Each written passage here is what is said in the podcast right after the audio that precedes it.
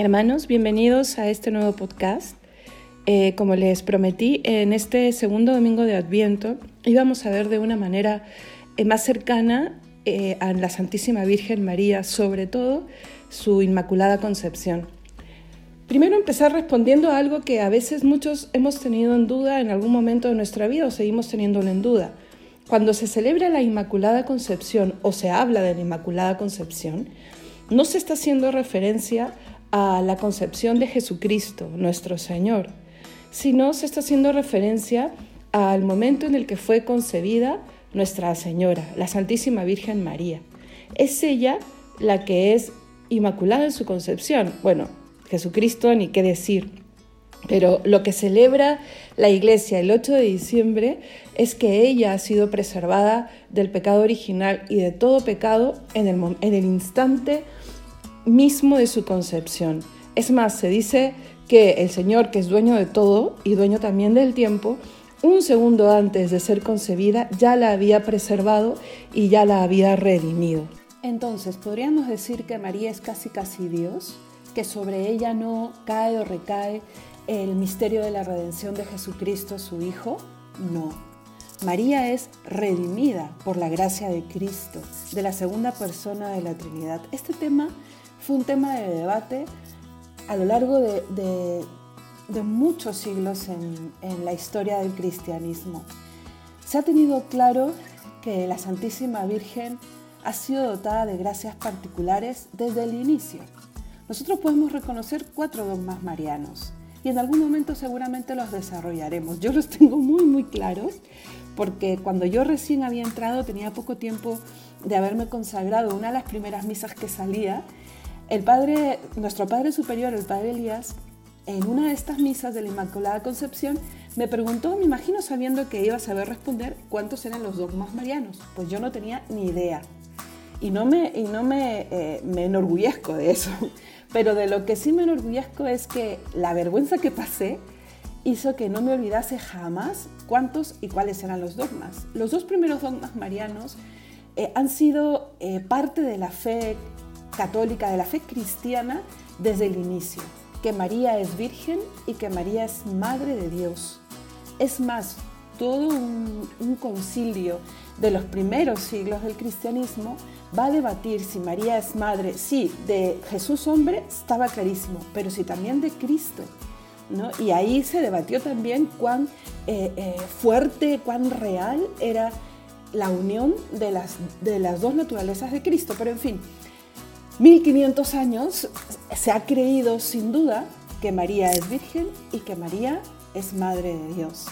Con el dogma de la Inmaculada Concepción no ha sido tan sencillo si bien santos y doctores de la iglesia que han sido súper, súper marianos, han creído que esto no era posible, justamente porque siempre se ha creído que la humanidad entera ha necesitado de la redención de Cristo.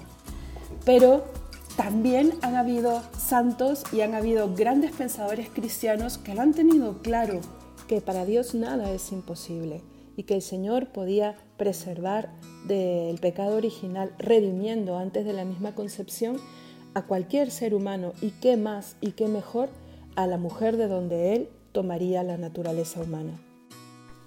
Con respecto a esto último, me gusta mucho lo que dice un, un santo teólogo al respecto. Cuando él establece su fe en la Inmaculada Concepción, dice, en ella el Señor podría avanzar sin que sus pies se lastimen. Pero bien, ¿por qué es posible que María haya sido concebida inmaculada? Porque Dios todo lo puede y porque lo puede, lo hizo. Dios no solamente es omnipotente en el sanar, también en el prevenir. Y al menos a un hijo de Adán lo libró de su culpa antes de la concepción sin olvidar que Cristo es el reconciliador perfecto y al ser reconciliador perfecto ha podido reconciliar a alguien justo antes del momento de su concepción y, cómo no, a la persona que le llevaría en el vientre. Con esto termino, porque habría mucho que decir y si les gustaría saber un poco más, ustedes me lo escriben al mail y un día podríamos hablar del tema. Yo quiero hablar del amor a Santa María, y cómo este amor ha ido echando raíces eh, en la iglesia y en la iglesia contemporánea ha ido tomando más relieve. Uno ve en el cristianismo contemporáneo que se habla sin tapujos y sin complejos de un amor profundo a la Madre de Dios, aunque siempre habrá algunos que se turben por miedo a separarnos más de los protestantes y hablar del tema. Pero esta acentuación de la Mariología es inspiración del Espíritu Santo y es algo que debemos ir entendiendo, es parte de la pedagogía divina que va guiando en el tiempo y con el tiempo a un mayor, a un mayor conocimiento y a una mayor conciencia de una verdad que está contenida en las escrituras. Ella, María, es modelo de máxima educación para recibir eh, a Jesucristo, para recibir el culmen de los tiempos en toda la historia de la salvación. Por eso es que podemos decir también que María tendrá en el futuro en el que Cristo venga, en el futuro que prepare la venida de Cristo en gloria, María tendrá un papel decisivo en los pueblos que aún están en un adviento permanente. Y María también puede tener un papel decisivo en nuestro propio adviento, en el adviento de nuestras almas. En María se resume y se encarna la larga espera de 20 siglos. Es en ella en quien convergen y confluyen anhelos, inspiraciones, gracias, prefiguras del Antiguo Testamento. Cuando uno se pone frente a la historia de la salvación, deduce una cosa cierta, cierta, que Dios es omnipotente y que Dios es sumamente paciente, porque permite una larga educación de la humanidad para que pueda recibir la redención, para que pueda recibir al unigénito. Todo lo realizado en los profetas y todo lo realizado en las santas del Antiguo Testamento va mostrando, las santas y los santos del Antiguo Testamento, va mostrando justamente esta pedagogía paciente del Señor. Y todo lo que resumen estos personajes santos está en María, se hizo en ella. Y como nosotros también estamos llamados a ser los buenos discípulos que van recogiendo este, estas lecciones que Dios da a lo largo de nuestra propia historia de la salvación, miremos algunas de las cualidades de María, la llena de gracia, la inmaculada en su concepción, para poder imitarla y para poder recorrer nuestro adviento personal de manera eficaz y poder recibir a Jesucristo. No podemos abarcarlos todos, pero miraremos unos tres o cuatro. El primer punto es la fidelidad a Dios. La Santísima Virgen ha sido arrancada de cualquier idolatría. Es cierto que el pueblo de Israel empieza a desarrollar un sentido de monoteísmo que otros pueblos no van a tener, no van a tener y se sienten orgullosos de esto. Pero ese monoteísmo es frágil. Ese monoteísmo va a caer en esto de mm, querer descubrir a Dios en todo. No va a haber una relación personal con Él desde el inicio y esto va a pasar a lo largo de muchos siglos.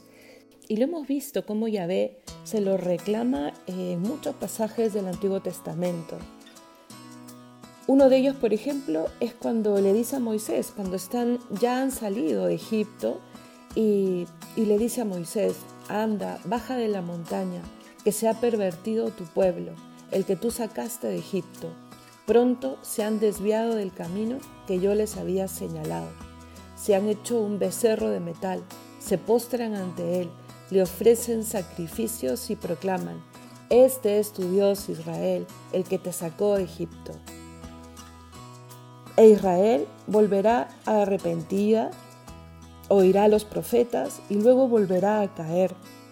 Y cuando hablo de Israel, hablo también de lo que Israel significa para nosotros los cristianos.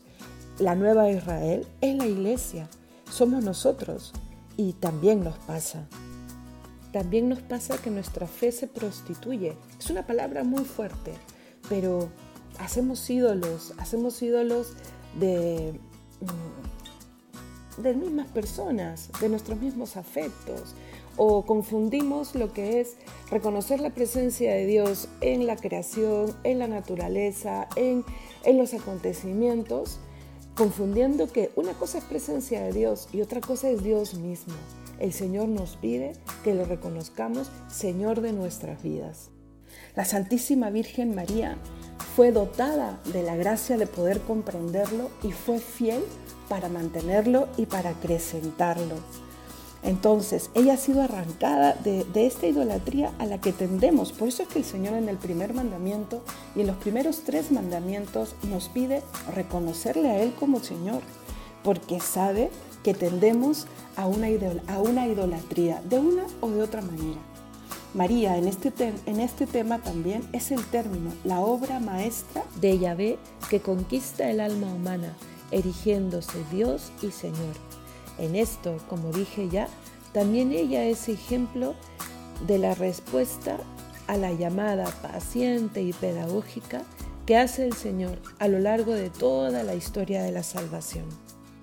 Por eso es cuando el ángel le dice, para Dios todo es posible, María por supuesto que lo comprenderá rápidamente. Es la fiel a Dios. Es la respuesta de la humanidad tantas veces infiel que ahora es fiel en ella. Es modelo de fidelidad. Y pasemos al segundo punto.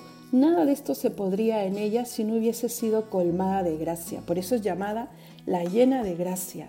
Es un don con, el que o sobre el cual se construye esta obra maestra de Dios. Y la gracia la entendemos como comunicación de la vida divina, ¿cierto? Al alma. Pues también en, esta recepción de gracia hay una educación. Israel no comprendía para qué había sido escogido. ¿no? Israel creía que lo que Dios prometía eran bienes temporales, ¿no? que Dios los había eh, escogido para, para un reino temporal, para una victoria temporal, pero no. Dios nos escoge para devolvernos los bienes eternos. Dios nunca ha prometido ni ha dado valor a los bienes temporales. Estamos de paso. Él da y valora sobre todo los espirituales y que los demás están a su servicio. No son malos los bienes materiales, pero están a su servicio. Cuando uno de sus apóstoles le pregunta, entonces nadie se va a salvar cuando Él dice que para los ricos va a ser casi imposible, Dios vuelve a decir esto que la Santísima Virgen tenía clarísimo. Es muy difícil para los hombres, pero para Dios es posible. Los bienes materiales y los, y las, los talentos y las capacidades puestos al servicio de Dios son un gran trampolín para grandes conversiones, para grandes santidades. Miren a Saqueo convertido, devuelve lo robado y da más y pone al servicio de Dios sus talentos y sus bienes. Miren a las santas mujeres que acompañaron toda la predicación de Cristo.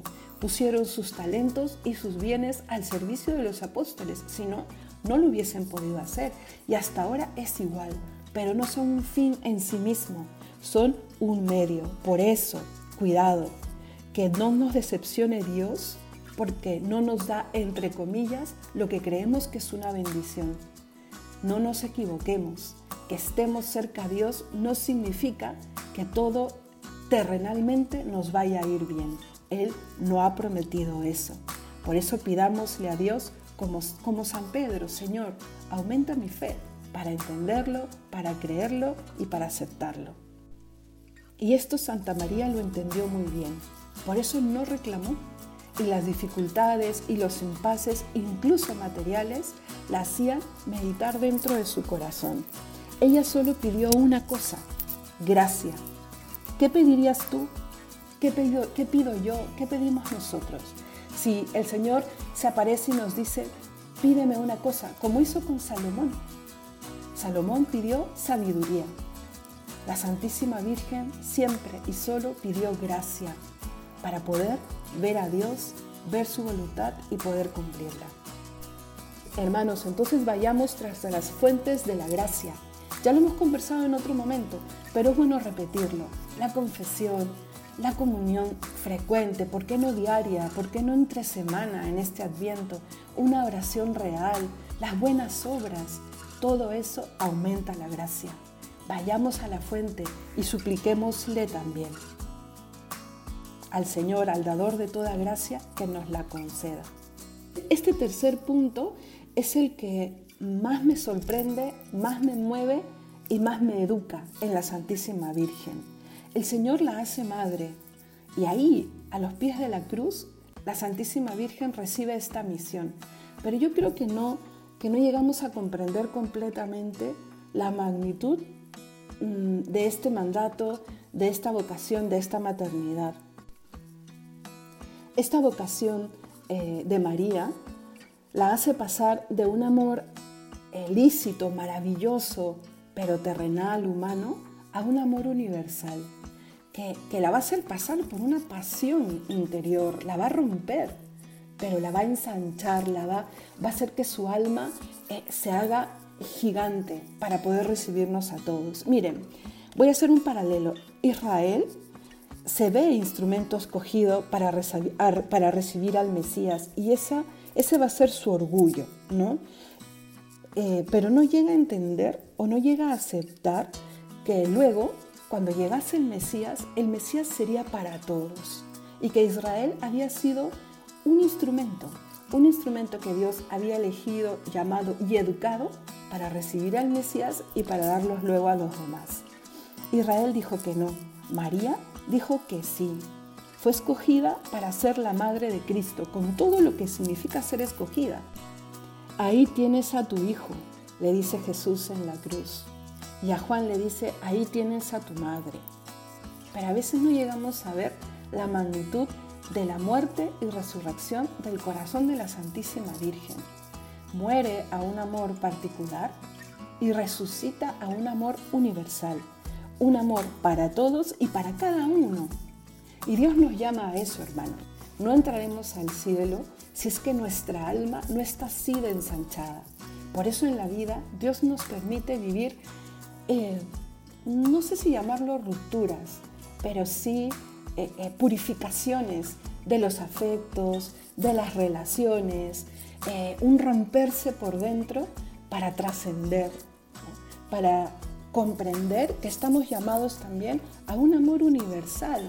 Y un amor universal no significa un amor sin identidad, un amor para todos, pero no me entero quiénes son esos todos. No, es un amor para todos y para cada uno, como Cristo. Cristo muere por todos y Cristo muere por cada uno, como si fuésemos solamente uno.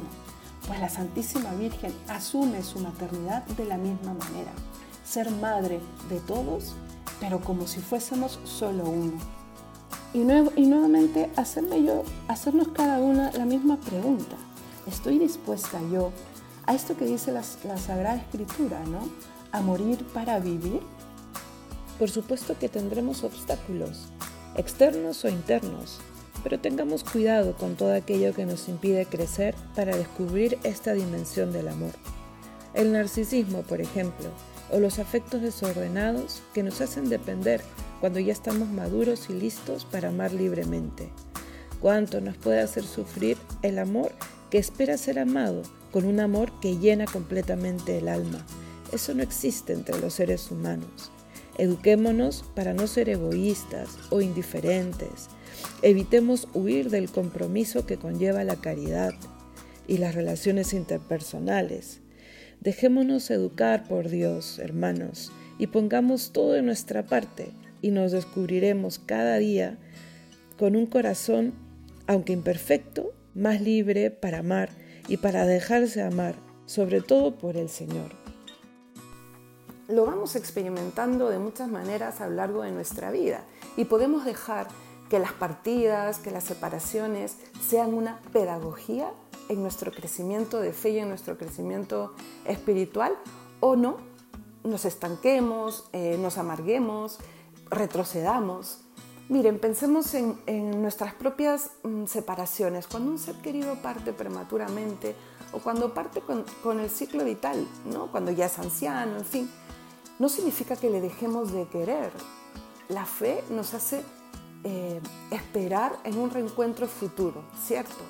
Pero ese amor se transforma. O cuando hay una partida, pensemos en el nido vacío, como se llama, el nido vacío en los hogares, cuando los hijos crecen y luego hacen su vida. ¿Qué cosa experimentan los padres? Que ha habido un arranque en el alma, ¿no? que, que ha habido una separación física. Si ese amor no se transforma, puede generar una crisis una crisis emocional y puede pasarle a los padres como le puede pasar al hijo o a la hija que parte.